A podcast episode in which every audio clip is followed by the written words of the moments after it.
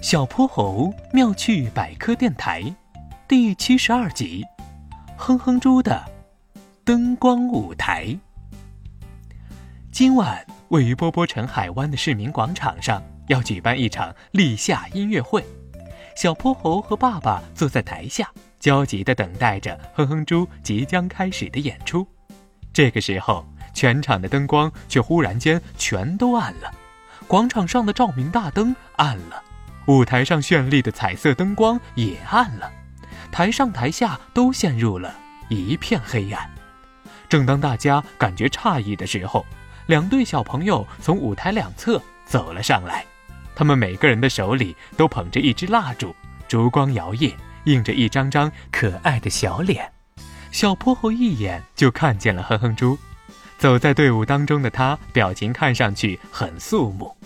主持人鹦鹉小姐走到舞台中央。各位波波城的市民们，现在是本次晚会前的特别致敬环节。这个春天，波波城遭遇了一场全民健康危机，很多医务和社区工作者付出了艰苦的努力。我们想借此机会向他们表达敬意，并悼念为此献出生命的人们。众人都纷纷站起身来，一起为逝者默哀。台上的哼哼猪和其他参与演出的小朋友深情地演唱了一首忧伤的歌曲，大家深深地感激那些为了保卫我们的健康做出贡献的人们。当灯光再次亮起的一瞬间，小泼猴觉得他们有点刺眼，连忙把脸贴在了爸爸的怀里。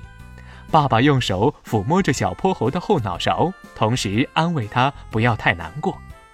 这个纪念仪式好感人呐。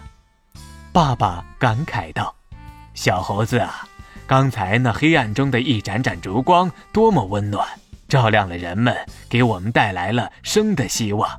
这让我回想起那遥远的过去，最初人类出现的时候，只能靠太阳带来光明。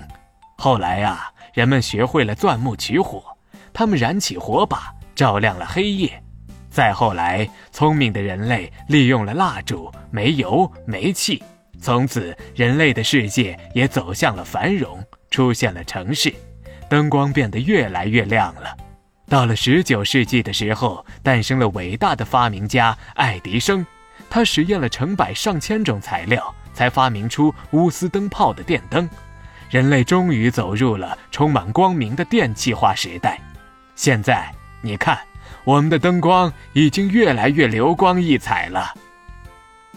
爸爸的话让小泼猴的心情慢慢的好了起来。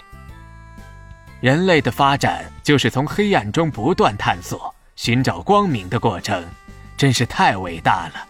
就在波波城刚刚经历的这场危机当中，那些平凡的人们就像一点点微光，他们燃烧自己，照亮了别人。正是这些光汇聚到了一起，给我们的生活带来了新的光明。小泼猴认真的听着，陷入了沉思。爸爸忽然指着灯光绚烂的舞台：“小泼猴，你快看，哼哼猪要开始表演了。”这时候，只见哼哼猪也已经恢复了往日的光彩。他手拿金灿灿的麦克风，在台上深情地演唱了一首《我是快乐的小宇宙》。观众们掌声雷动，纷纷为他喝彩。经历了一次不幸的波波城。慢慢的，又回到了往日平静祥和的生活。小泼猴妙趣百科，一天一个小知识。如果你喜欢小泼猴，想和我成为好朋友，一定记得点击订阅哦。